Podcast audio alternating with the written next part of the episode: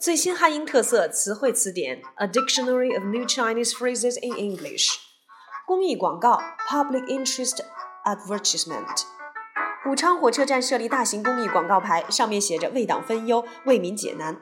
At the Wuchang railway station, a large public interest advertisement reads, sharing worries with the party and resolving difficulties for the people. 公正、公平、公开，just fair and open）。新规定旨在确保评选能够做到公正、公平和公开。The new regulations are designed to ensure a just, fair and open contest. 公正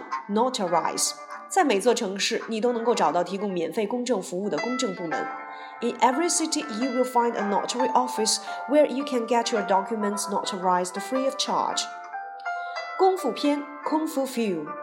影片《卧虎藏龙》大获成功，一举赢得了三项奥斯卡奖，引起了许多人对中国功夫影片的极大兴趣。The great success of Crouching Tiger, Hidden Dragon, which won three Oscars, has kindled many people's interest in Chinese kung fu films.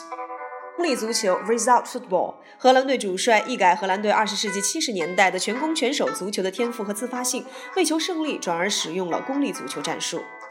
Netherlands coach changed the total football of flair and spontaneity of the 1970s into result football, using cynical plotting for victory. 功利足球 result football.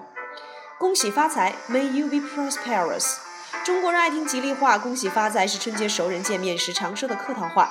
Chinese people love to hear auspicious words. May you be prosperous is a polite greeting frequently heard when acquaintances meet during the Spring Festival.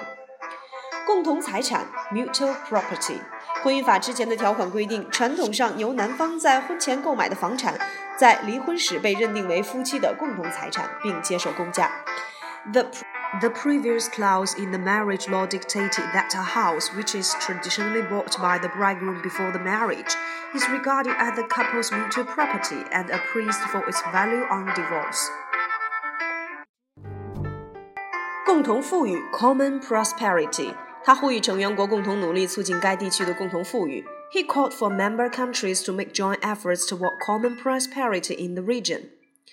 共同监护权 （joint custody）。声明表示，两人将对儿子享有共同监护权，但没有透露任何关于两人财产分割的细节。The statement indicated that the two would have joint custody of their two sons, Lucas and Quintus, but didn't disclose any detail on how the couple's assets would be divided.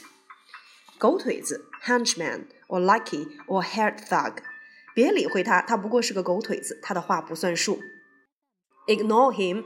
He's just lackey. What he says doesn't count. 狗仔队 （Paparazzi）